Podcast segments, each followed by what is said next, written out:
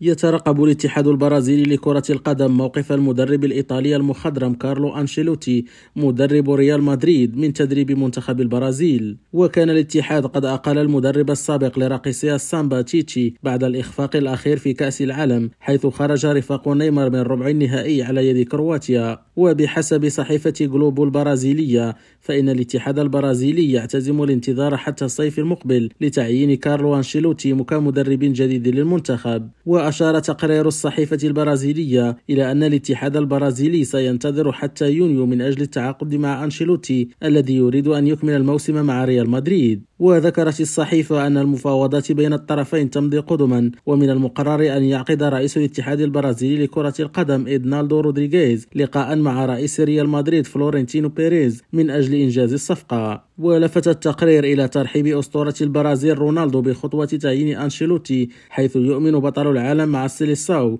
بأن الخبير الإيطالي يمكنه إعادة الأمجاد لأصحاب القمصان الذهبية. ويذكر أن أنشيلوتي يمتد عقده الحالي مع ريال مدريد حتى يونيو 2024 وستجيب الأيام المقبلة عن السؤال بشأن خطوته الجديدة. خالد التوبة ريم راديو برازيليا.